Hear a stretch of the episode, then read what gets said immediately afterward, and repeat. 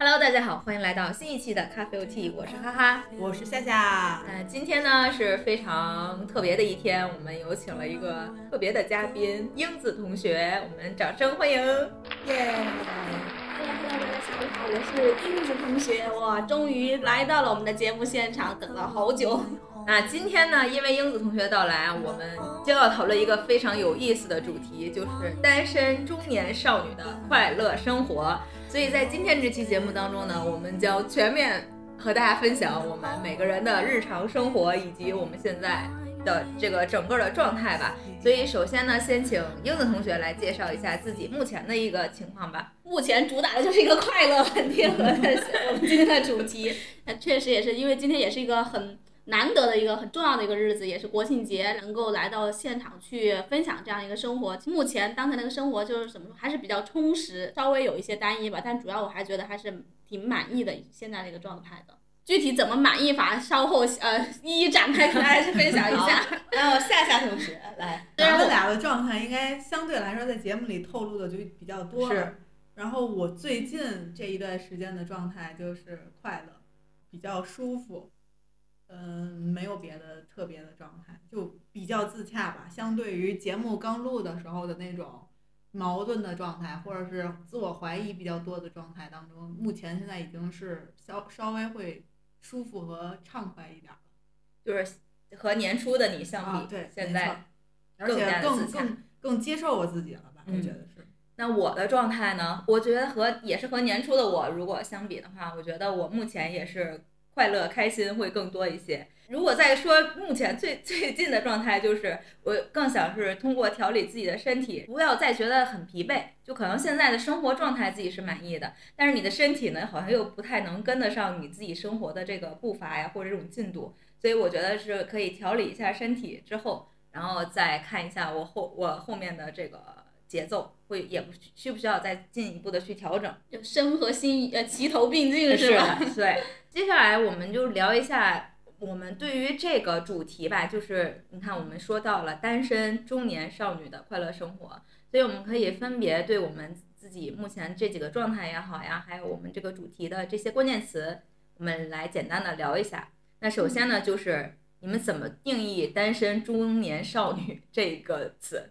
我觉得其实，呃，这个几个词听着可能说，哎，它从字面意义上是有一种反义词或者相违背，但其实现实生活当中，这是很现在也很常见的一个现象，就是可能我们新一代的这个 女人们，可能对于婚姻这个事情反而会大家会越来越理智了，看的也会越来越透彻了。所以其实年初的时候还有过去来参呃参加咖啡或 tea 的时候去写过一封信，其实会对这个感情生活还是会抱有期待的。那经过这样说一段时间的相处过后，我特别理解刚才夏夏同学说的一句话，就一个词叫自洽，就是哎，我生活当中可以有很多事情要做，我不一定是说只有感情这一方面。那另外一块的话，单所以说这其实就回归到单身上，单身上其实它并不代表说我只是，呃，非要有这样一个期待，我有伴侣才叫做单，呃，就是说才能说不算单身。但其实生活中朋友、家人还有我自己想做的事情都可以成就。所以这个单身的定义就是我最近一个新的一个看法。还有就是中年，确实 现实就是可能年龄上相对来说，我们的一个年龄上不占优势，因为现在上次还听说了一个新闻，就是说零零后已经开始离婚了，对于我们是有 呃九零后相对来说可能在年龄上不占优势，但是又为何说少少女？因为其实大家对于这种你的工作状态也好，生活也好，还是有保持着一个热忱的一个心。我觉得这块的话，呃，对于少女这个词，我们是可以去匹配得上的。嗯，所以少女更多的是对自我的一个认知，或者自己对生活的一个这种状态。对，还有另外一个话题，其实现在就是说，大家对护肤啊、对自己的身体啊，以及这个心情的各方面的一个，都有一个有效的管理。其实很多，就是我们看到很多可能他实际年龄相对来说稍微偏大一点，但但是他一看一乍眼一看，哎，其实很阳光、很少女的这种，其实我觉得也还挺好的。我的理解就是，单身的话，就是我们目前的这种情感状态吧，嗯是单身的状态。但中年呢，就是我们实际的年龄的状态，确实算是步入到了中年吧，就是这样的一个实际的情况。对，但是少女的话，其实也更多就是自己对于这个身份的一个认知吧。我确实有一种感受，就是我真的不觉得自己变老了。那可能如果你说要是有有这种觉得自己好像是在成长的时候，那比如说是小孩叫你阿姨的时候，你会觉得呃是自己确实是能接受人家这种称呼了。呃，甚至我很久之前就能接受别人叫我阿姨，因为我本身自己家里面也有这个，就是小小一辈儿的孩子嘛，所以就会叫我阿姨这件事情，我早就能接受了。所以我就感觉，嗯，没有什么让我能觉得自己好像就真的是到了一定年龄了，或者是有那种焦虑啊，或者怎么样的那种感受。我其实对于这个话题，如果说年初来说的话，对于我来说。我还挺愿意有人说“少女”这个词形容我的。嗯，那时候的我，我觉得很介意这个事情。我们今年刚好是三十岁，对于我来说，在三十岁之前，就包括三十岁的前一天，我都很焦虑。我一直对这个年龄充满了恐惧。我总觉得好像跨过这个年龄，我可能完全很多东西就变了。不知道，就那当时在年初的时候，我给我自己构想了很多。年龄的限制，嗯，给我自己预设了很多的障碍。等到三十岁那天来的时候，那天晚上我忽然就就自洽了。所以这就是为什么我说我现在状态很自洽，我特别能接受三十岁的我自己，而且我觉得我不需要用少女这个形容词来形容我自己。嗯，我其实不管我内心是少女、是儿童还是幼儿，对于我来说都无所谓。我现在想的就是我习我能接受年龄带给我的。一些东西，而且我愿意接受时间带来的东西。我前前两天看了一个采访，是张张含韵的一个采访，她说她想过三十岁会变好，但没想到三十岁这么好。嗯，我忽然就觉得我有点顿悟了，就是我曾经把年龄带给我的恐惧无限的放大，导致我对每一天的推进都充满了恐惧和畏缩。嗯，我没法直面我自己的年龄在病历上，就尤其去医院，人家一问你从二十多变到三十的那一瞬间，对于我来说是无法接受的。一开始，可是最近这两个月，我就突然觉得，那怎么了？很好呀。所以我吃过的饭就是比别别的小孩子多，我经历的东西就是多，而且我现在确实就是，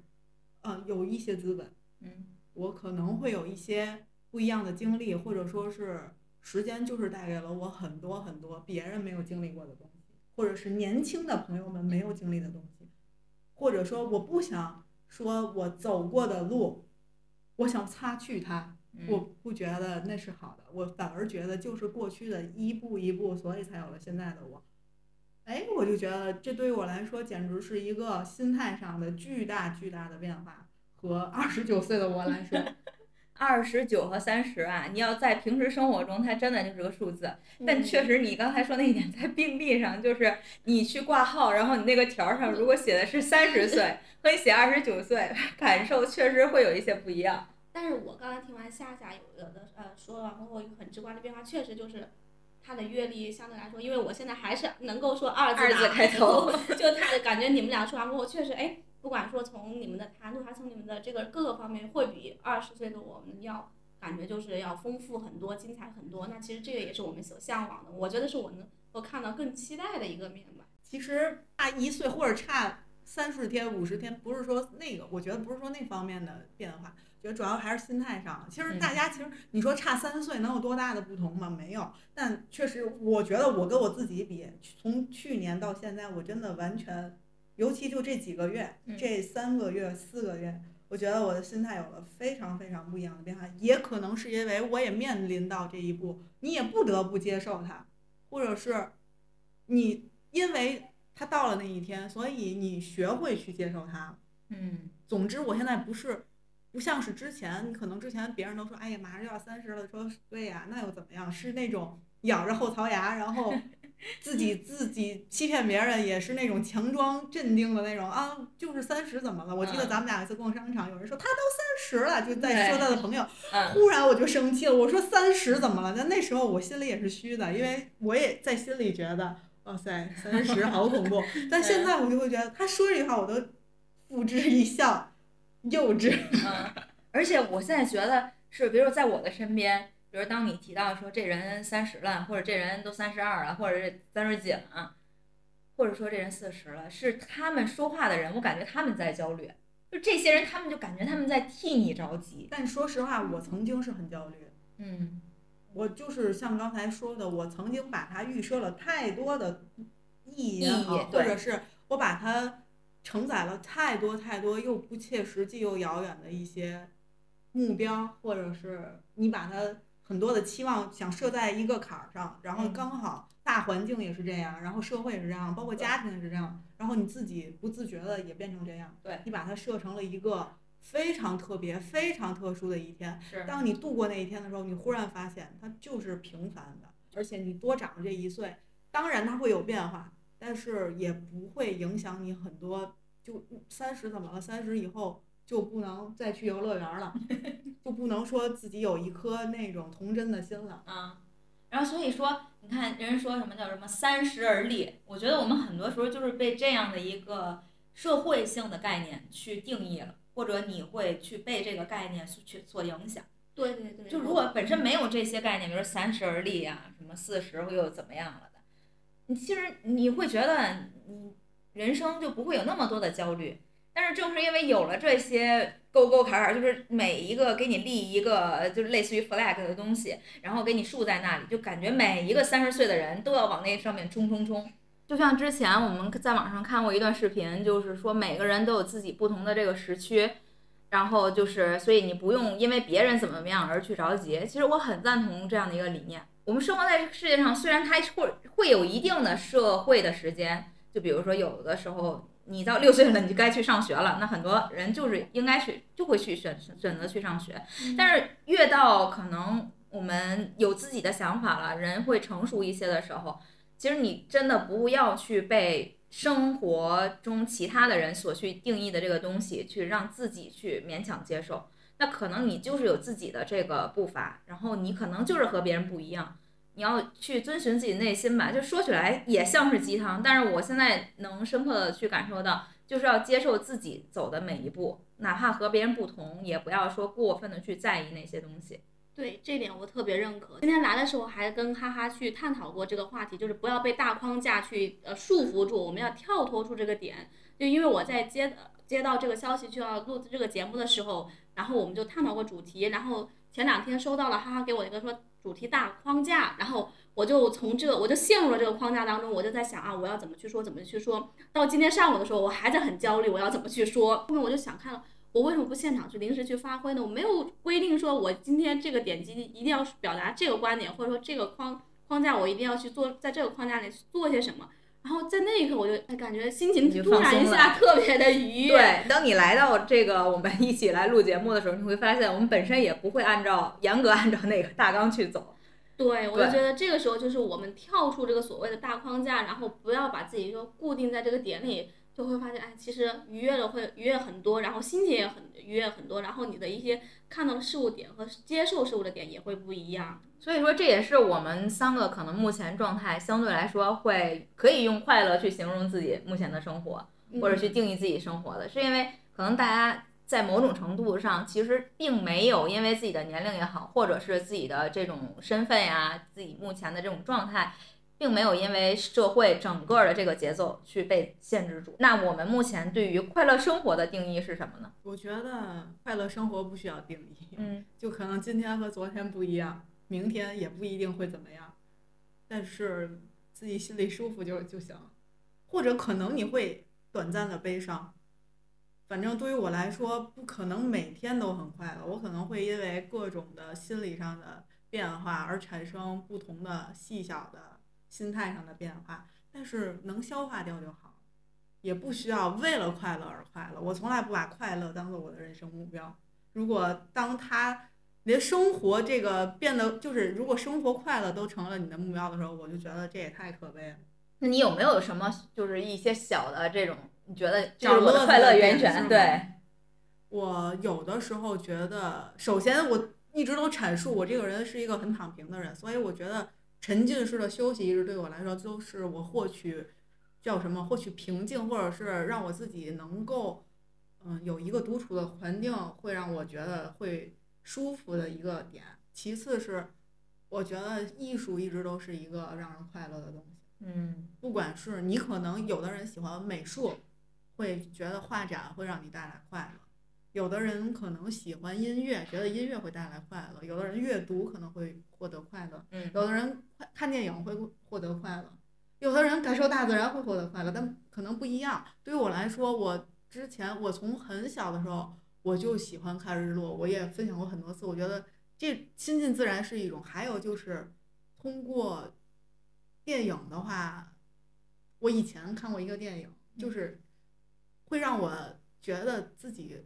过了一个不一样的生活。嗯就你这个生活是你完全没有设想过的，然后你从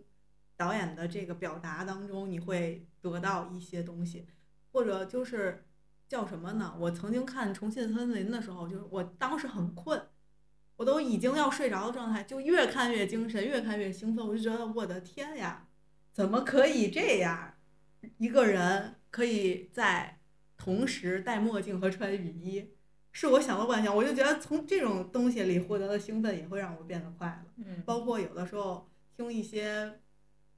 奇奇妙的，你或者说不叫奇妙的，就是有些音乐，你就看歌词，你就能获得力量。嗯这都是我觉得会让人快乐的方式吧。当然也很落俗，就是每个人可能都会通过这种渠道，但我觉得这就是非常日常的一些。当然，可能有的人还喜欢运动，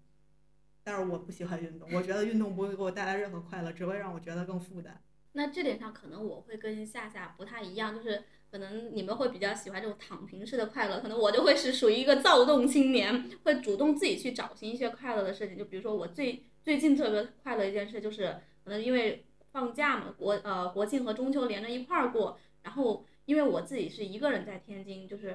呃这么多年一直就是我会比较就是其实不太喜欢去过节，因为我觉得就是过节可能就所有人都是那个团聚在一块儿的，哎，我是单独的一个人，我要去别人家呢可能也不太好，我要自己过呢就会这份孤独会对我来说不是那么特别的好的，但是这一次我就会。我有了一个想法，就是我因为很久没有做饭了，我就决定自己去做一个饭。我就觉得我要给自己去找一个快乐的事情，我不应该再说，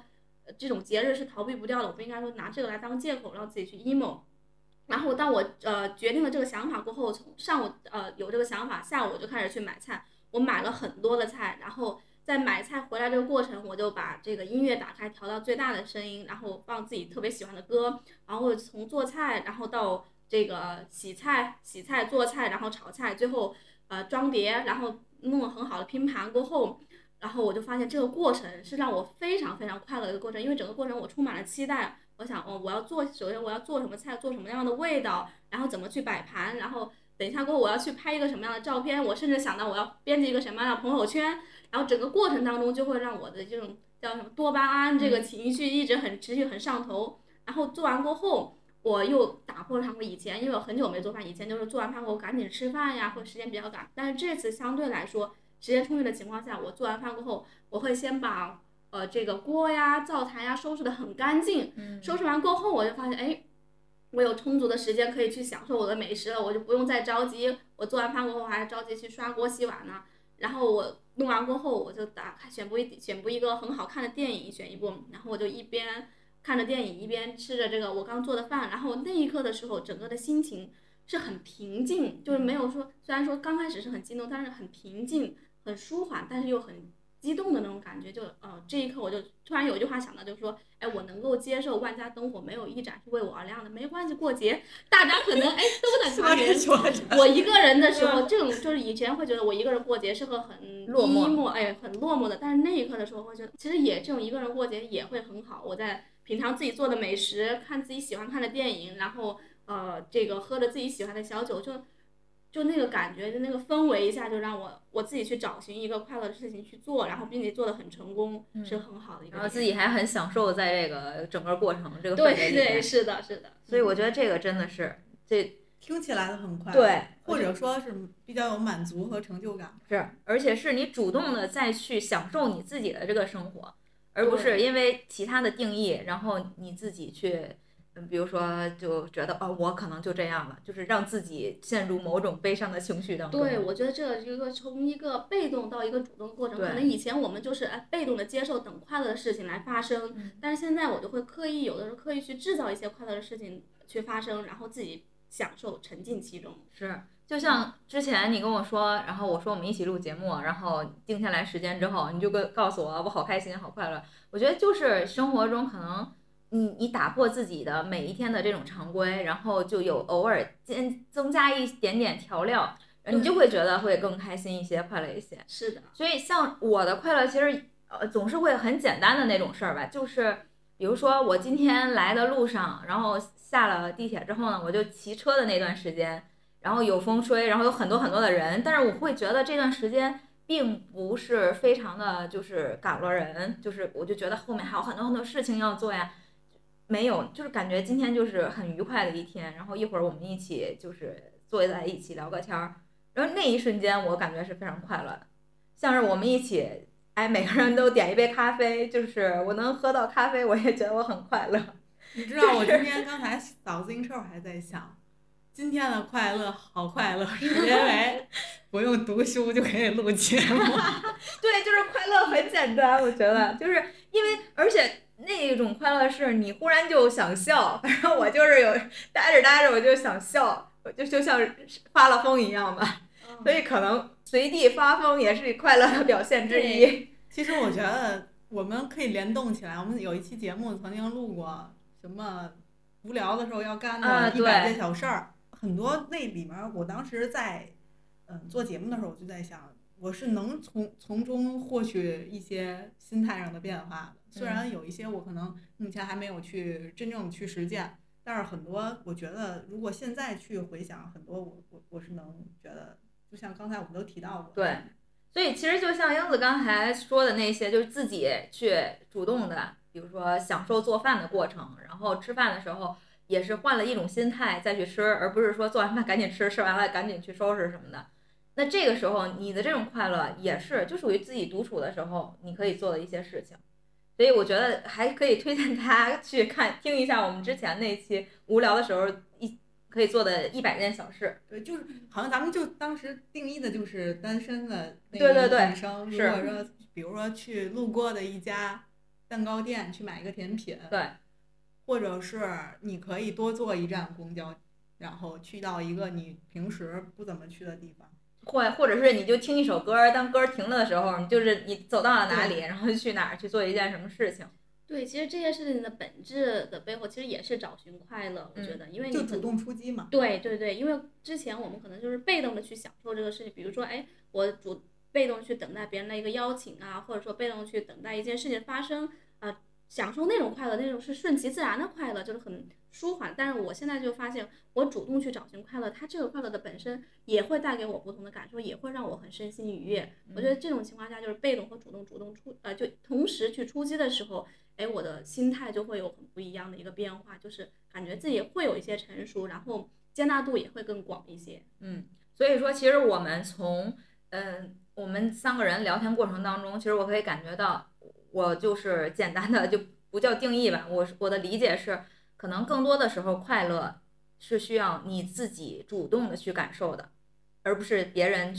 给你或者是怎么样。虽然别人也会给你带来快乐，但是你想要更快乐的话，还是要变被动为主动，然后自己去，可能有的时候会走出舒适区，有的时候是会变换一种思路，呃，打破一下常规，这样的话可能快乐会更容易发生一些。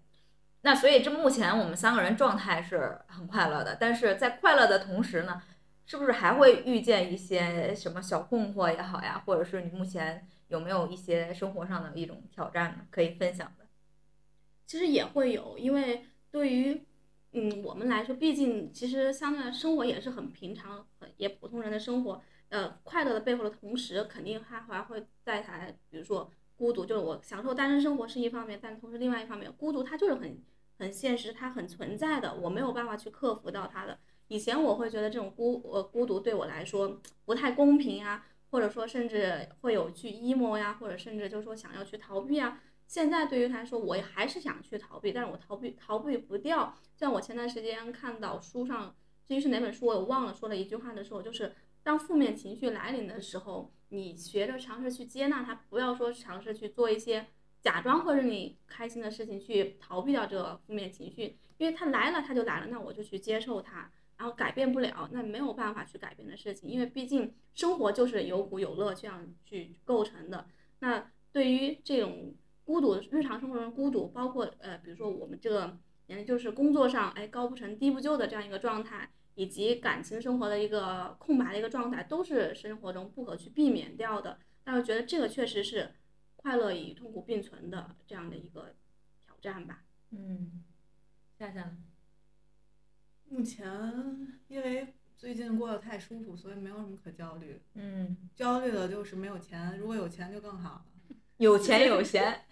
就是人生的这个终极如果我现在六十多岁不用上班，我觉得我应该快乐会翻倍吧。哎，我现在也发现，逐渐的发现老年人的快乐生活。因为我那天晚上就是在打车的时候，然后那司机呢是个女司机，她就跟我聊了起来，不知道因为哪个话题吧。然后聊的时候就说。说他妈妈现在就是每天生活非常忙，就是他每天的生活都非常的充实。我就心想，那首先你也得有这个金钱的保障吧，要不然您天天出去玩，你哪来钱呢？你是有时间了，所以我就感觉他确实老年生活，如果有时间了，又有非非常就是有自己的这个经济基础的话，那应该是太快乐了。我可以跟你分享我妈妈的一天，我妈早上七点多起床，然后去做运动，去那个广场上。有那种什么老年 休闲中心，我觉得是就各种器械那种，像撞树一样的东西，然后回来吃饭，然后稍微休整一下，九点左右，跟楼下就这栋楼的大姨们、小或者阿姨们一起打牌，就打那种也不玩钱的，就是正常的娱乐消遣，在楼下一楼打牌。打那种扑克，我也不知道打的什么，反正每天都很快乐。我在九楼都能听见他们在楼下哈哈笑，六七个阿姨，他们有个群，他们叫邻居群，我今天看见，然后就喊都吃完饭了吗？吃完饭下楼了，然后该聚会了是吧？六日休息，因为那个孩子们就要回来了，大家阿姨们就都休息了。好有规律啊！打完牌之后，中午回家吃饭，下午睡一觉，然后晚上看电视，下午看电视剧，然后吃饭，吃完饭跟我爸出去溜圈儿。溜圈回来再看两集电视剧就睡觉了。哇，这简直我我要是他，我跟你说我就开心的，这也太幸福了吧！偶尔呢，这帮老闺蜜们一起约个饭，去附近的新开的这个饭店，大家 A A 制去吃个饭。哇，太偶尔就我们再带他们出去，再稍微再娱乐一下。嗯，每天都这么充实。对啊，所以就是人家每天不仅充实，而且还非常的快乐，然后其实也没有太多过不去的事儿。嗯，而且他们到他们这个年龄，可能确实也没有什么叫大事儿。对，而且人家心态，主要心态也到那儿了。可能呢，就是孩子啊，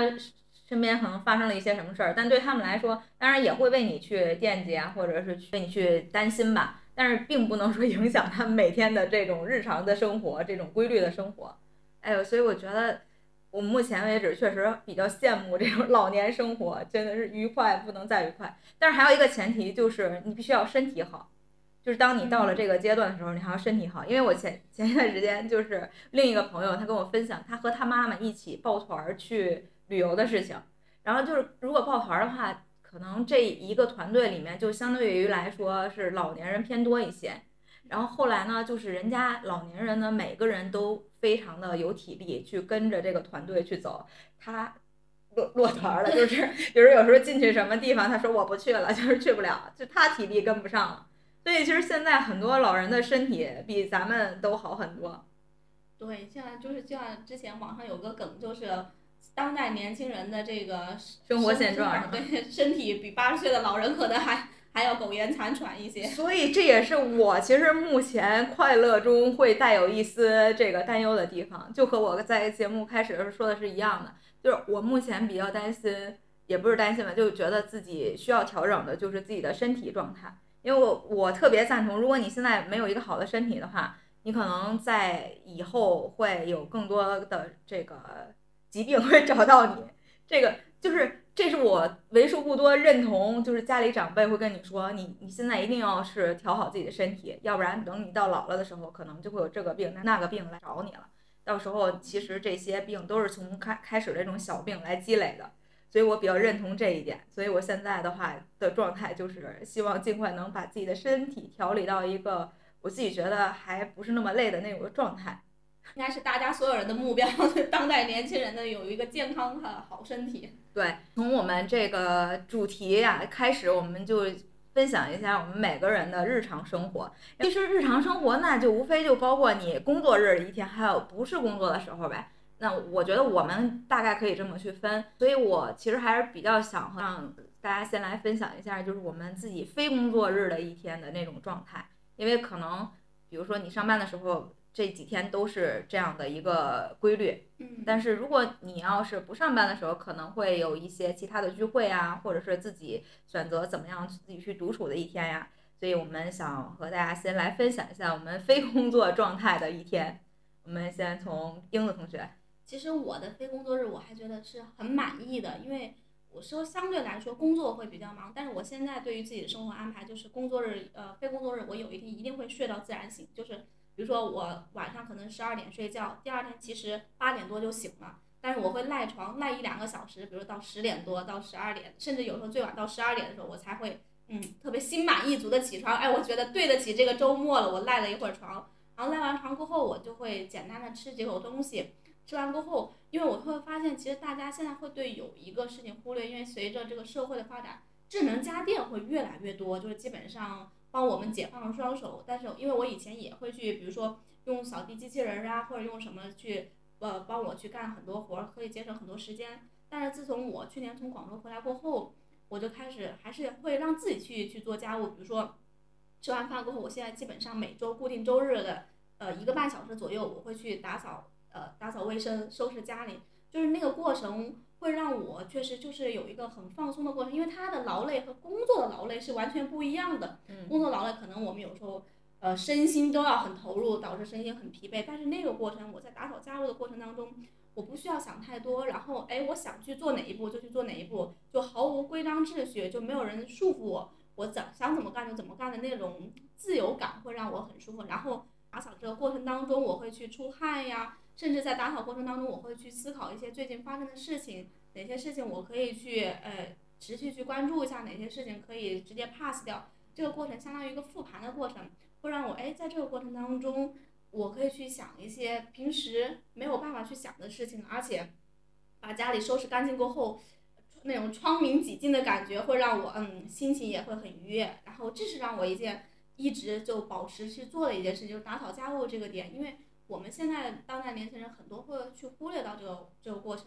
还有一个就是打扫完家务，下午基本上我会去上舞蹈课，因为有一段时间我会就是把这个舞蹈课放置下来，但是就觉得很累嘛。但是当我每次去坚持，我看到镜子前面站着自己的时候，然后尤其是看到录的那些课后录的视频过后，我就会觉得啊，这一刻我是放飞了这个自己的。就很多人都跟我说说啊，说我不太适合跳舞，肢体不协调啊，你可以去。做一个安静的美女子不好吗？但是我是想着，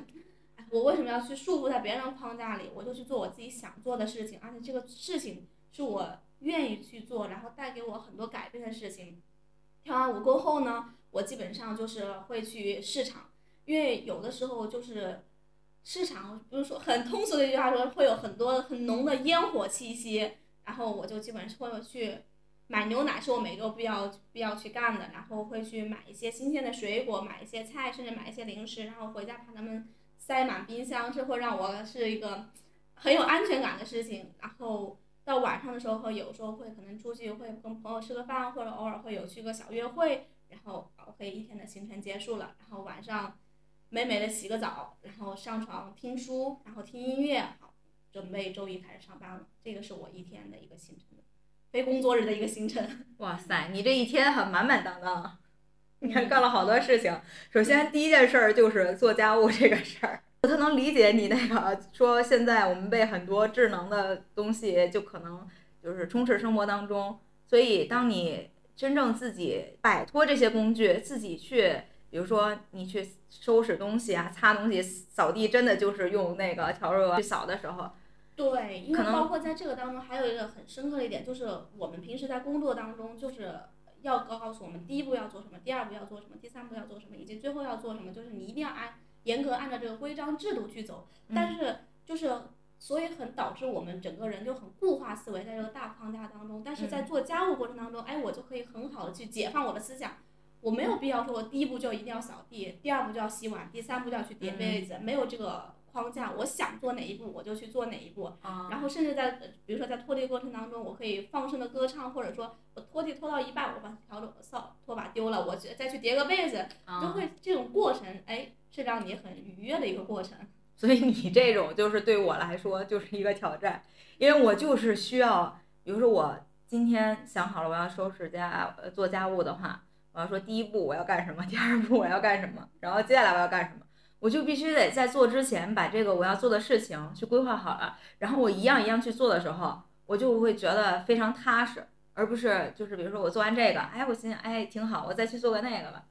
那个时候我就会觉得我好多事儿要做。但是如果要想我我先做这个，我再做那个，然后我就会觉得每一步都感觉就就像你在挑钩一样。我是这样的这个现成的人。对，因为我就是我为什么会当时会想到有这样一个改改变，就是因为我们在工作当中就是的，我会每一天的工作就是列一个 to do list，第一条、第二条、第三条，然后按照时间的可行性去完成。然后，但是当我到生活当中我去做家务的时候，我想。我刚开始也是啊，我第一步要干什么？先洗碗还是先叠被子，还是先拖地，先扫 地？就啊，这一步一步干下来过后，嗯，就很有成就感，都干完了，在这个规定的时间内。后面当我发现我把这些打乱过后，我跳脱出去，我想干什么就干什么，我也是在这个规定的时间内去完成过后，我就没有那个束缚感，没有那个压力感了。对，我在想他的 MBTI 肯定是 J，你的 MBTI 是什么？我很久前测过，但是我忘记了，后面我就没有再测肯定是了。J。P 人感到非常恐惧，听他说的。那请 P 人分享。我没有什么要分享的，就是对于我来说，我从来不做计划，在工作非工作日，工作日我都不做计划，就做计划这件事儿，我做计我可以做计划，但我我实施的就是放弃这一条，放弃下一条，最后我就选择都放弃，所以没有什么要分享的。对于我来说，非工作日要么就是被迫出门，要么就是沉浸休息。所以你沉浸休息的时候，你是会干嘛？随便，我从来不看时间，沉浸休息，想干嘛就干嘛。就那一刻，我忽然想睡觉，那就睡觉；然后想吃外卖就点外卖，没有没有什么规划，也不需要计划。忽然间想看个电影，看电影；不想看就不看。哇哦，真棒！嗯，夏夏这种生活也是很多人其实想去做、去去羡慕，因为这种就是没有计划的生活，有的时候也会很充实。因为你就是你，那相当于就是你，你今天想干嘛就干嘛，然后就也我这么说吧，是我，或者是我不想干嘛，我就一定不会干。在非工作日，就比如有人约我，我如果不想出门，我一一定不会出去。而大部分的时候，我都不希望，就我宁愿在周五的晚上安排一件事儿到很晚，我也不希望有一个事情突然出现在周六的上午。嗯，哎，我现在也有点没有办法接受这件事情突然出现，或者别人突然约你，就是人家可能也是就忽然想起来了，说要不就约一下嘛。对对，然后我现在就是属于一种，就是你突然给我，就是我我可能目前你约我的这个时间点，我真的没有事情，但是我计划在你约我的这个时间点，就可能一会儿我要去做一件什么事儿，所以我可能是在比如说昨天晚上会把今天一天的这个要做的事情我已经安排好了，所以如果你是忽然间有的这样的一件事儿让我去做，我就真的做不了，然后我会觉得可能我后面的那个事儿就会就需要打破了，就就这样的一种状态。所以我就感觉，可能对于休息的状态来说，这样的话也挺好的。就是，那你要没有提前跟我说好，那我就是做不了呢。嗯，可能这点上我就会不一样。比如嗯说，如果就是他在这个时间突然约我，我这个时间呃能够去 cover 得住，那我就可能说，哎，会去赴约。而且就是比如说有时候休息日，我可能会呃临时也会出去去干点什么，或者说哎我决定要干点什么，是穿插在一块儿的，就可能这块儿。嗯，那我的话就是，如果非工作日的一天的话，那我我要不我就是在躺平，就是我觉得行，那如果就是今天，因为我我都会提前安排好，比如说和谁出去啊，或者是干嘛。所以如果要是没有约的话，那我就是可能选择就躺着，可能看个剧，然后或者是休息，就就是躺着或者睡觉，就没有说特别多的那个计划或者安排。这是可能就比如说某一个下午会这样，然后要不然的话，我就会自己，比如说约着去出去玩啊，或者干嘛的。分享下来，我我发现我是属于那种做什么事情，我我必须是得有提前的安排的。我可能这个，当然和我们每个人自己的这种个性呀，还有做事方式不一样吧。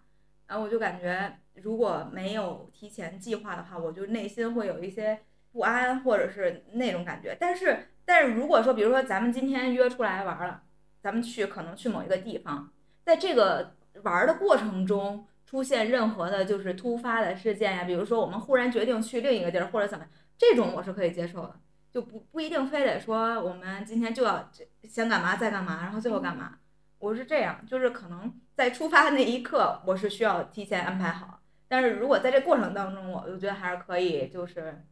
怎么都行的。就我听哈哈同学的这个意思，就是还是固定在这个大框架里。至于这个大框架当中的小细节，我们可以去稍稍微的有些调动。啊，是。所以那就是我们非工作日一天，那可能就你看我们每个人都不太一样，就是。这种休息的状态，每个人选择也不一样。那所以说，对于我们这一天来说，其实还是每个人都有自己不同的这种充实的感受吧。那有没有和和大家分享的一些，就是其实就像是我们之前提过的那种，你自己比较无聊的一天，你觉得做这件事情是你觉得可能我特别享受的，或者是我觉得可以让我这一天非常的嗯有成就感或者是满足感的。有没有这样的事情？我会就是，比如说偶尔有时候，就像你刚才我们之前提到的，就是独处的时候可以做的一百件小事的那种。我会比如说偶尔我临时决定去图书馆待一整个下午，其实我会有点就是那种，因为我是双子座嘛，性格相对来说会有一点点极端，就是就是大家说的呢，我可能哎前一天晚上蹦迪蹦到凌晨深夜两三点回家，第二天下午我就是在书店看一看一整下午的书，然后一句话不说的那种。我觉得这个会有的时候就是这种沉浸式的学习会让我身心很愉悦。还有个，比如说我自己去做一件事，比如说，嗯，中秋节那天我自己给自己做了很丰盛一道晚餐，在非工作日的时候也会让我很愉悦。还有一个就是，因为单身，可能哎有的时候会有约一个很久不见的朋友，或者说甚至就是刚认识没多久的朋友去见一面呀，去聊一聊啊，去见一个陌陌生人，或者说见一个很久没见的人，也会让我觉得这个是很。很不错的一件体验，嗯，我觉得，嗯，对于我来说，干什么都行吧，就不知道应该怎么去限制所谓的会让你快乐，就不一定什么东西就可能触发我，可能是因为今天的月亮有点圆，就忽隐忽现，有的时候刚好是云遮月的那一天，你就想下楼去看一下，然后下楼的时候，月亮根本就不在。然后你就走啊走啊，月亮又出来了，我们就觉得这个月亮今天晚上就是为你而出来的。哇塞！或者是有的时候，嗯，就是想哭，嗯，那又没有什么可哭的事儿，就觉得想发泄一下，或者是觉得泪腺需要有它的作用，然后就会找一个觉得可以哭出来的东西看一下。或者有的时候觉得冬天的时候就是该看某一部电视。或者某一个电影，那我就把它找出来，一点点儿去刷一遍。嗯，对于我来说，我是一个非常不会去定义很多或者限制很多东西的。我我很少说是这件事儿一定要在周五的晚上做，然后我每个周五晚上都做，我从来坚持不下来。我不是不羡慕，我特别羡慕做计划的人，但是我做不到。我能做到的就是做计划，然后推翻它。所以就是我现在。以前我不能接受这样的我自己，我就觉得我好烦呀！为什么总是不能像别人一样能够去计划行事？然后现在我觉得就是挺好的，那我就想到哪儿就是哪儿。我偶尔非常偶尔，因为我太懒了，我非常偶尔的晚上，我可能会把香薰机打开，然后滴两滴橘子味道的。香薰，哎呦，你这橘子味道现在就想起 对对对装枪旗儿，对，就特别装那一刻，就装的那一刻觉得还挺舒服的。就音响放放着歌儿，然后香薰机它不也有灯嘛，开一个氛围灯，然后你就让它那个啥呼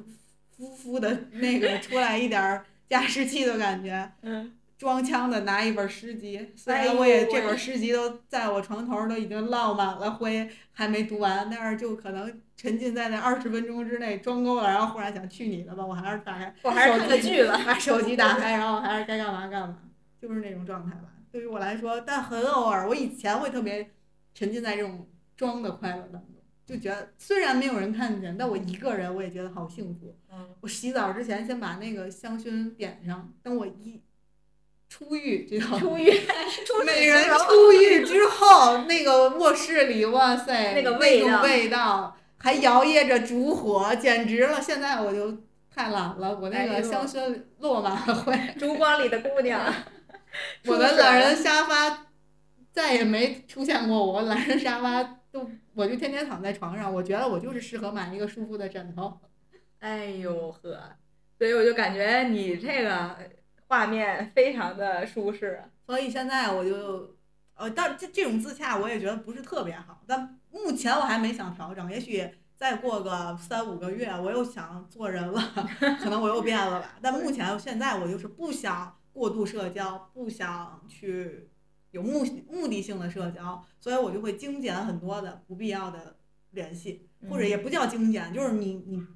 渐渐的那些它就自然会淡的。我觉得就就我也不想去经营太多的东西。然后就把时间都留给自己，甚至就是在浪费时间，我就想浪费时间。哎，我觉得这一点状态，就其实还是说你自己能接受你自己目前的这个状态，我觉得这一点就我曾经非常被裹挟，我觉得我应该去做一个大人，嗯一个好的大人。什么叫好的大人？就是，啊、你打一个电话，哎，谁谁，我现在有一个什么情况，然后很容易人家就帮你解决，你嗯特别的朋友圈特别的广，然后嗯你社交特别的牛，呃，你非常的厉害，你八面玲珑。我曾经很向往，我后来发现我确实也做不到，我就放过我自己。而且我发现我不那么做的时候，好像我还挺舒服的。嗯，而且那些东西，如果你一旦不经营了，马上又断了。所以我还不如就干脆就放过我自己。哎，我觉得你这个想法或者你说的这件事情，我觉得我非常想和大家一起来聊一聊。首先，在你刚才说，比如说自己一个人的时候，我有一个就是感受吧，就是我今天想哭的时候，我怎么去哭这件事儿，我就发现人真的非常非常有必要去哭。因为有的时候我我会有，比如说你可能每天生活都是这样，或者你很忙这一段时间，就是你你根本也没有什么事儿值得你哭嘛。然后我就会发现那一段时间你的情绪可能就会变得不是那么好。然后呢，你忽然有一天我就说我好想哭一下，但是我又哭不出来。然后怎么去哭呢？那比如说可能选择一个电影去哭，或者有时候看一个短视频，或者是某一个电视剧的这个片段去哭。但是我觉得你跟他一起共情完了，哭完之后，我就觉得会舒服一些。甚至你觉得一下子你的心理包袱就没了。是，这点上，其实我特别赞同哈哈说的，因为我现在发现很大的我自己很大的一个问题就是我的哭点太高了，就是有的时候我的情绪明明很压抑，或者说我的心情当下特别差，但是我找不到一个特别好的解决，可能就是我哭出来会让我好很多，但是我就是哭不出来，那个情绪就会一直积攒在体内，一直让我就是很郁闷，然后我又得不到一个宣泄的点。就很有很多事情，其实哎，其实大不了哭一下，流下眼泪就过去了。但是其实现在对我来说很难的一个挑战，就是我哭不出来，我已经太久没有哭过了。其实有的时候，就像我们说的，要接受自己负面的情绪，并且找一个宣泄口。那我对于这点上，我觉得哈哈说的很让我很心动。我后面要尝试的去，哎，比如说我当我遇到特别难过的事情的时候，我真的可以去找一部很难过的电影，或者说找一个很难很忧伤的小说，让我去的情绪和这个电影或者说书中的人的人物有一个共情，让我自己把我自己一个忧伤的这个排出来。嗯，而且可能有的时候是你这种共情吧，是看见这世界上还有人活得比你还惨，你就没那么惨，所以我就哭一哭，我同情一下他，但是我又觉得我还好一些的时候，是不是，也还行？对你的情绪也抒发出来了，你又可以接着去做下一步的事情了。因为如果说你一直沉浸在这个情绪当中，其实对你下面的一个规划也是会很有影响的。对，然后还有的时候呢是，你不不要把自己陷入到某种负面的情绪当我刚中太久。想说，我觉得我是一个，我有一点我非常喜欢我自己，就在很多时候我都贬低我自己，贬低的不行的时候，但还有总归有有那么一个点会让我每次都觉得我自己做的真真的很好，就是我特别乐观。嗯，就像我觉得我现在就要开导你，开导英子，英子同学，我觉得他对于单身这件事情还是觉得它是一个负面的事情，所以他会把它设到一个，当它是一个会让你不舒服的事情，或者有偶尔会觉得挺失落的一件事儿。但我告诉你，你很幸运，所以你才会单身呀，并不是所有人都可以单身的呀。哇哦，你这个角度非常清 奇。真的很幸运，因为当每当我和大家那些已婚同事或者是正在恋爱中的同事听他们的苦恼的时候，我都心想：哇塞，还好我没有这些苦恼。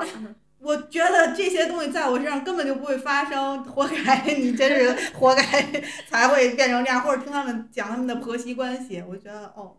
哎，但是我最近又听见一个非常神奇的观点，嗯，和你这正好相反，就是要主动的去选择这些身边啊，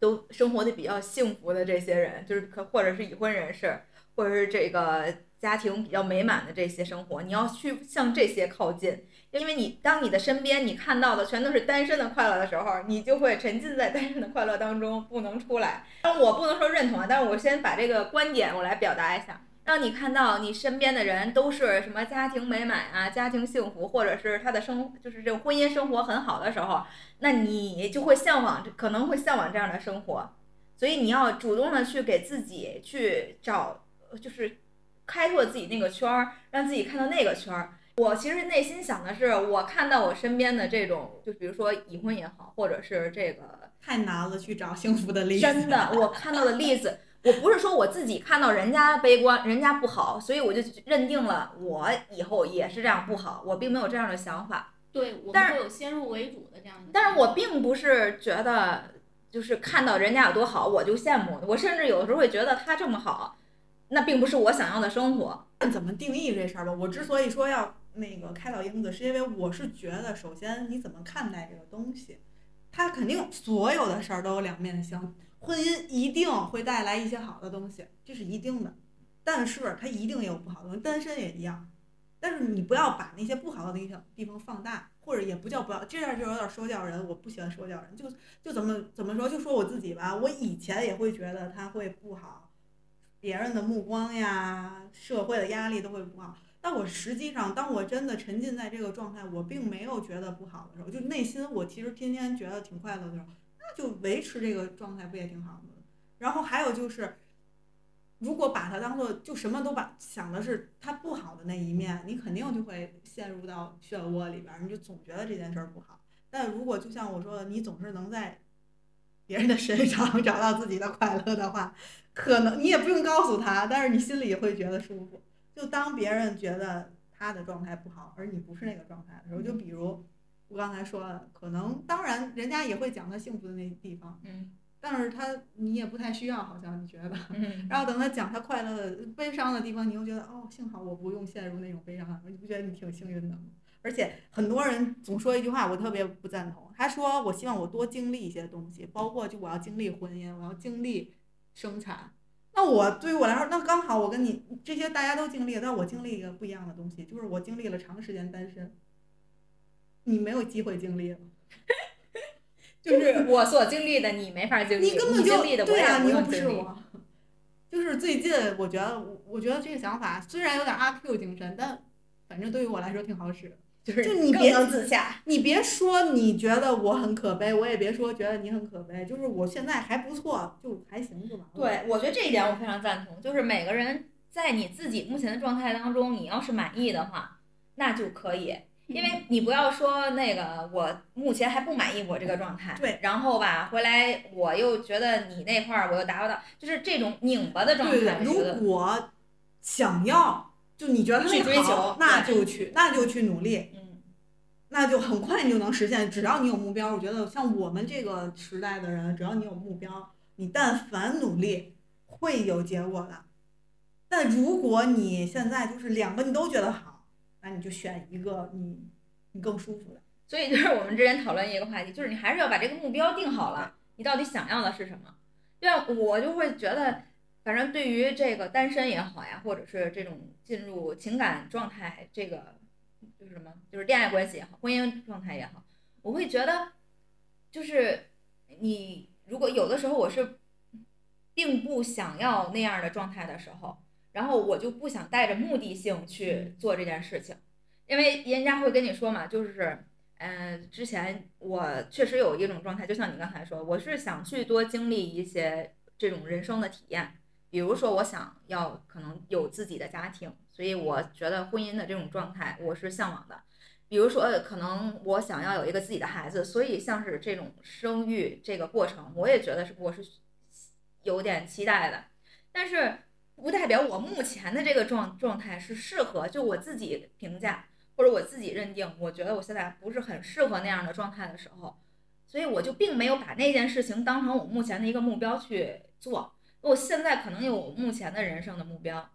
那然后呢，别人就会在说你现在的目标是这样，但是如果你还想做那件事情的话，那那件事儿如果你现在不做，就会。对你后面的选择有影响，就是当你想做了，就会有影响啊什么之类的。我现在听了很多身边这样的一些观点，一些过来人的经验，我只能说，我目前做这样选择。如果我到时候再做那样选择的时候，还会面临他们说那样的情况，我只能说我认了，那就是我我自己做的决定。就是我就感觉你要和自己能够融洽。然后我觉得我最近最近这两年吧，我总结出来的一个经验，可以分享给大家。很多人会说教你吧，他会跟你讲，哎呀，你现在不知道，对你老了就知道了。是，对是。然后或者是什么，哎呀，你没经历过，所以你以为它不好。对。就类似这种话，就面对这种话，我不知道你们是什么态度。我以前就会不爱听，然后我就哎你别说了，就会这样。但我现在我跟你说，我老厉害了。你说的太对了，我认同你。我觉得你说的，我一定我一定努力。嗯。就是现实生活中，我就脑子里这些字。真的是左耳进耳出，我根本就甚至没在我身体有一秒钟的停留，就是你说什么都对，但是我不听，而且我认同你，我在嘴上十分认同你，我让你都没没法没法再说了，就好像领导在给我画饼的时候，我有一次领导挨个儿就谈跟谈话找这些年轻人，他们都谈好长时间还不出来。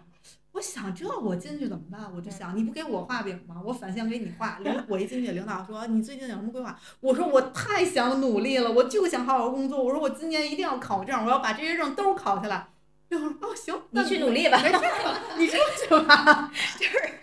就是，我想还挺觉悟，觉悟挺我很快就出来了。嗯，所以我觉得这就是我最近 掌握的窍门，就是反向操作。就是你的困惑。并没有表现在领导的面前，或者说是你并没有跟他提出什么样的要求。就我听你的，但是我做不做？哎，但是我其实也不叫听你的，就是我让你无话可说。对呀，或者反过来，我觉得是这样。首先，谁为内心比较坚定，还是要先把自己心心里捋捋说的，不然你就很容易被别人说着说着你就被他带走，你很难受。就是那种左右摇摆才是最难受的。是，你觉得我说的也对。但是你觉得结婚的那个人说的也对，啊，你每天都生活在这种无无尽的焦虑当中，你既想结婚又想单身，我觉得那那那那个状态很难受。我之前有一种状态是，我就感觉是我我可能也在欺骗我自己，也可能在也顺便把身边的人就是在糊弄过去，就是那种表现的非常积极。我说我真的其实特别想谈恋爱，我特别想结婚，我特别想再走走下一步。我就跟身边每个人都这么说，然后但其实我的行动并没有，或者我的内心并没有这样的那个那种需求，你知道吧？就是一直你自己都觉得我并不是说立刻马上或者现在我就要做这件事儿。我之前表现的是非常积极的那种，我就觉得，哎，我就是那个只是缘分没到，我我就是想要呀，但是又没有这个人，所以我就等呗，我就缘分没到了。但是我现在非常坦然的面对，我就说我就是不想，所以。就是缘分也到不了，就是因为有的人会跟你说，你要是真的想，那你就要行动，你就要干嘛，你就要怎么样。我非常认可，你要真的想，你就要是奔着这条目标你去努力，对吧？你要去规划也好，你的人生就会路径就和你你不想那是完全不一样的。所以我现在很很坦然的面对，我现在就是不想，所以我才会有现在目前的这种状态。那如果说我现在不努力，未来会不好，或者是有我活该，我认。对对对，我就认了，我就认 我头。活该。就像 你知道吗？因为你到了一定年龄吧，就是到了三十岁，在他们看来，你真的女你怪物不，你再不努力，你就没有会机会了。是，而且现在就会有很多人就说，我觉得也是很现实的问题啊。比如说我们现在三十岁，可能身边的这个适龄的男性，那可能就是，嗯，要不就是已婚的，那要不就是那个离婚的，要 不那他没等我，那他真是太可怜了。然后回来就说，那你到时候能接受那样就是更多其他的这种情况吗？我说，那如果到时候我要是那我，看上他了，我就接受对呀他；我没看上他，就让他滚呗。不是，反正你就是要能接受你现在没做这个选择而带来的后续的一系列的影响以及结果吧。反正我能接受，那那你就别说了。还有就是，当然，我觉得我们的观念不是说倡导一定要单身这件事儿。其实我本身也没觉得我自己就永远都会单身，我随时做好了迎接真爱的准备。虽然我不确定真爱会不会出现，或者说是我不预期我的爱情是以一种我带目的性的社交而带来的。就我天天的就满大街的撒嘛，到底哪个才能是以后跟我结婚的人？我我觉得如果是那样，也太不罗曼蒂克了。哎呦，你现在就还是属于粉红泡泡那不是粉红泡泡，就是我觉得我真正的想开了的才是这样吧。就我不想是因为被迫，所以我就自顺其自然，也不叫顺其自然。就如果我真的碰见了一个我觉得还不错的人，可能我也会改变，我就放下之前放的所有屁，然后做一个舔狗，也未可知。但虽然我还没做过，就我觉得主要是看怎么去面对单身这个目前的状态，就不要太纠结。所以我觉得是不想把这件事情作为一个目的性太强的事情去做，而是在你，就是就是在你日常的生活当中，如果这件事情出现了，你又就是不是去拒绝它，当然，或者说这么说，我不想把单身这个状态当做一个跟别人不一样的状态。就是他结婚了，我单身，我俩是一样的，没有什么跟他不一样。我不是有问题，他也不是好，他就幸福，我就好惨啊！我脸上就写了一个字儿“惨”，或者是脸上写了一个字儿，那叫什么“大龄”。大龄脑袋上就写了俩字儿“大龄”，就没有我从来不觉得自己可悲，或者别人都哎呀，就是那种你都三十了，好可怜，我就不会给自己再再让自己更可怜一些，自己也觉得自己可怜，对那种状态。所以还是嘛，你自洽了，就一切都可接受了，对，包括别人的眼光也无所谓，就是我甚至会觉得别人的眼光有些可笑，就是这种，所以就是要能接受自己，然后接受目前的这种状态。所以为什么从哭这件事情开始聊起呢？就是因为我觉得你一定要还是要关多关注自己的内心，然后这种状态，然后当你能接受自己很多地方的时候，你才能放下很多其他的那些包袱。我感觉是这样。嗯，所以就是之前我就在说那个就是心理状态，还有自己的身体状态嘛。其实因为我正好啊最近在调理身体，所以就想和大家分享一下。是因为首先像我们之前说，你没有一个好的身体，好像你很多事情，你哪怕有再多的期许，你再多想做的事情，包括你对未来的畅想，好像这个东西没有身体的支撑，你就没有办法实现。那还有一点的话，就是我们的心理状态。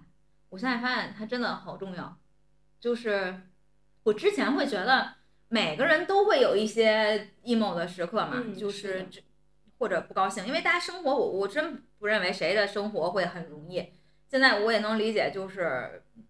每个人活着这种状态都是由各种各样的事情去组成的，所以你可能看似这个人在某一个阶段，他真的是就看起来好好呀，然后但是可能另外的时候你看不到的时候，他就是其他的状态。所以不管是身体状态还是心理状态，都是值得我们去关注的。但是因为最近在这个调身体的过程中，然后那个中医的大夫提了一个观点，我觉得还挺有意思的。他就是说，嗯，有的时候是因为你身体的某些地方，比如说淤堵啦，或者是不畅通，会导致你的心理的状态发生一些变化。比如说，你的肝是淤的，就是肝郁的状态下，然后你现在看见一件事情，你就直接就是上头了，然后你就会要发火发脾气。但是如果你身体的状态调整好了，你通了之后，那可能是同样的一件事儿，然后你看这事儿的时候，你的感觉就是，哎呀，还挺好笑的，哎，这这事儿还真的挺有意思的，你可能就会一笑置之。所以啊，我觉得他这个就给我提醒了一点，就是有的时候你的心理状态是可以通过你调节你的身体，就比如像我们刚才说的，比如我们哭一哭也是一种调节嘛，对，或者你去运动的时候你出出汗，它也是另外一种调节。所以我我就想和就是我想让就咱们和大家分享一下有没有自己的这种就调节身心健康的一些方法。可能我的话比较多，我之前会比较沉迷于跳舞，因为确实我是一个肢体不太协调的人，就是可能别人学舞蹈或者学一遍或者学两三遍，他们就能掌握，然后去录视频，但是我可能就是哎，我学三遍、学五遍，甚至学六遍，我都能只能说勉强去跟得上。但其实，在那个过程当中，我觉得我是愉悦的就 OK 了，我不会再在意别人的眼光。我从刚开始踏入舞蹈室的那个教那教室的那一刻起，我刚开始会特别去在意，就是说，哎，我跳不好会不会被嘲笑，或者说会不会被那个去呃就别人去去看到啊，或者怎么样的。甚至我刚自己的时候就是说，哎，跳不好要不要放弃？但是到后面等我坚持下来的时候，我就发现跳不好没关系，跳不好第一遍我可以跳第二遍、第三遍，甚至第四遍。就当我站在那个教室的那个面对镜子的自己的时候，我就觉得那一刻就是浑身都充满力量，就是不管说我那一天工作多疲惫，但是就那个时候自己心理暗示，然后身体上的就是再加上运动起来那个出汗的感觉，是给我一个很很很好的一个调节。还有就是我刚才说的做家务，因为可能现在大家都已经被解放双手，对家务这种传统的事情，相对来说不会那么去热衷于干。去干这种事，但是我会发现，通过做家务会确实给到我的一个身心上面的一个调节是比较大的，因为可能呃它本身不是一件意义重大的事情，但是它带来的结果也好，以及它这个过程当中也好，我说不会不会被束缚，不像工作那样我要先干什么再干什么，我就想干了想做想到什么我就去干什么，然后过程当中我看到我的呃这个有一个愉悦的过程，以及最后的结果，还有家里特别干净，然后。特别的舒畅的时候，我觉得，嗯，这个时间花的是值得的，嗯。心理问题，我可能大概率最近一段时间不太有，因为就像我刚才说的，我太能开导我自己了。我希望大家都向我学习。我可能会陷入到一个事情的难受一段时间，但是我很快就能消化掉。我总觉得是别人的错，就我现在开导别人，我都说你凡事你不要老责备你自己。我现在有的时候身边的人就会说，哎呀，就自己很。我说你想没想过可能是他的问题？嗯。啊，你什么都赖你自己，就你你在心里赖他，他又不知道，对不对？那你赖出去，你心里不就舒服了吗？你别天天什么都责备你自己，什么都内耗自己，导导致我觉得内耗这词儿最近在我身上不太有了，已经。就怪别人，就是别人的错。你说的内耗，我现在觉得有一件有一个事儿可以分享给大家，就是最近特别火的一句话，叫“与其内耗，不如发疯”。我觉得这个特别棒，而且有的时候就是要把脾气发出来，你就是得让别人知道你不高兴了，那不然他下次怎么注意？他不注意，他下次还让你不高兴，又不是赖你。这真是我真实的想法，就是。我以前就是那种，哎呀，我得控制我自己，我是不是又惹谁了？我又做错什么了？我去年就是完全这种状态，我总在反思，我又做错了。我现在就想，他又做错了，我就不乐意，我得让他知道他做错了，我得告诉他。虽然我言语上可能赢不了，但是我也不能让我自己难受。当然，觉得大家也要分辨啊，不要像我一样随时发疯，原地爆炸，也也可能会影响你的人际关系。但是。如果你人设立住了，可能就不影响了。还有就是你你客观一点，就是偶尔发疯的话，我觉得是管用的。还有就是，我觉得身体方面的话，我最大的障碍就是我老长长长时间的让自己享受熬夜的快乐，这可能会影响我身体的状态。但是我目前没打算改，就还是觉得偶尔熬一个小夜会快乐。那可能以后如果觉得自己身体遭扛不住了，不能再遭了，可能会改。嗯，还有就骑自行车吧，因为我现在很多时候刚好上班的这个过程当中，单位离地铁站和我们家离地铁站都会有一段距离。那如果冬天的话，我可能就觉得因为北方天气很凉嘛，你可能我会选择打车或者其他交通工具，就在这个节点当中。但如果天气好的话，我就会选择骑自行车。我觉得骑自行车至少是能让我追车的时候 跑步都能比以前有劲儿。还有一点就是，我之前跟大家说，我发现八月的日落特别好看。后来我才发现，是因为我只能看见八月的日落。我最近我在想，我九月现在不是现在九十月份嘛，然后我就想，哎，最近怎么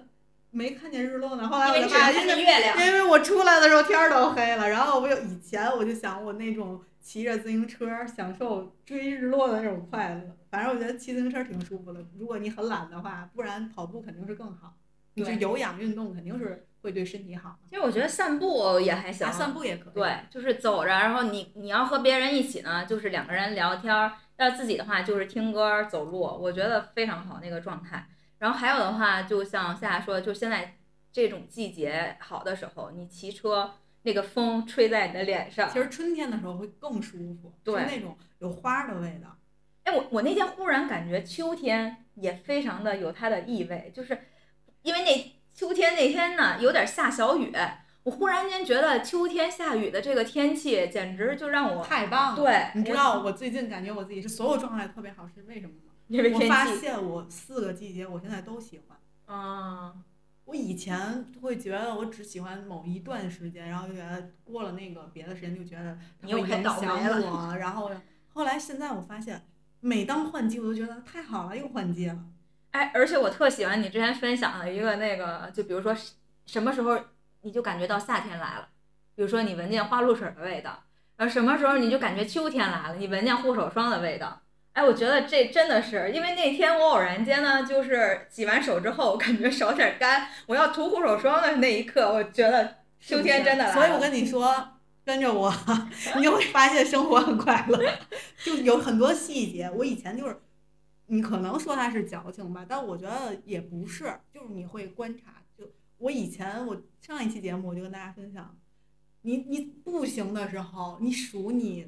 经过了几个红绿灯，下一次你又经过了这几个红绿灯，然后你就觉得哎，挺快乐的。对。或者是你晚上走路的时候，你数那个斑马线，我也干过这种事儿，或者就。各种吧，你会走斑马线的时候，你忽然想起来某个 CD 的那个封面是这样的，你就觉得，哎，我我跟他是一个创意的。对，各种小细节都会让你觉得人生真美妙。所以这也想活着。对，这也是我们上一期节目里给大家提供的，就是一个锻炼自己深刻体验生活的一种方法，就是你要，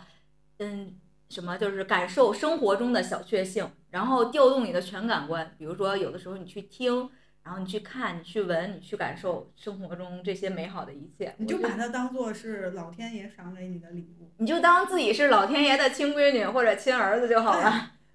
那个月亮就是为你而出来的，那个花就是为你而开的。我那天看一个特别好看的，就是我觉得特别有意境的照片，就是别人朋友圈发的，这两个小孩儿举着兔子在那儿拜月。哎，我就觉得这就是中秋啊，或者是每一个月圆之夜带给我们的生活的意义，我就觉得好美好。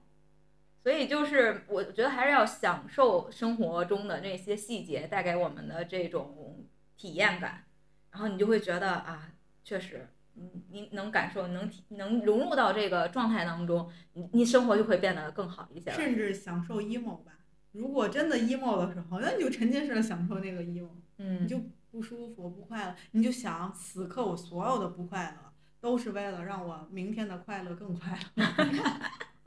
呃，这就是给自己洗脑的一种方式。我就觉得让只要能让自己每天就感觉生活还有意义，我还想要过明天，我觉得就挺好。嗯，各种我觉得大自然会给你很多解释的。是。那说到这儿呢，就是和大家简单的分享了一下我们目前每个人的生活状态，以及我们。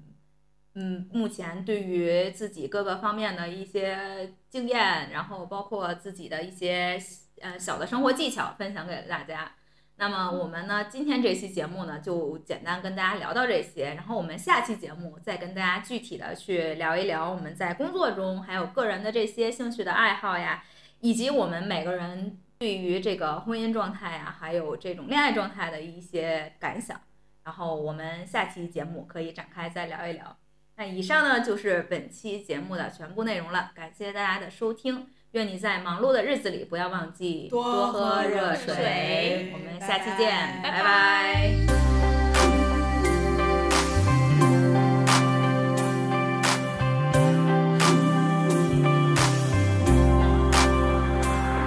开始斗嘴是我做对，是我最不爽，你就是我。没想到我们会成为好朋友。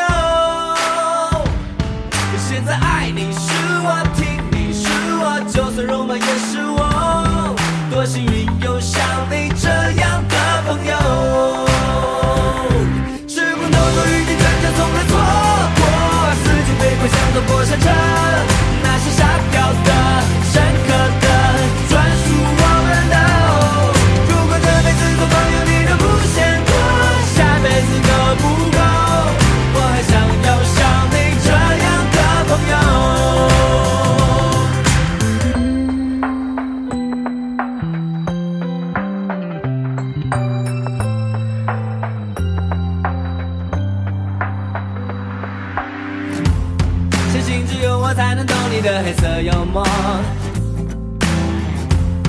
喜欢周杰伦，你却说歌王是陶喆。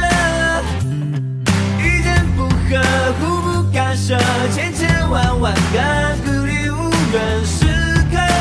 还是你掌握。隔壁爱你的原来女孩，我偷偷爱着。听说你爱的漂亮姐姐疯狂迷恋我，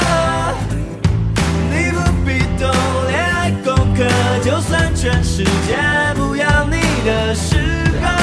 身后还有我。开始斗嘴是我，错对是我，最不爽你就是我。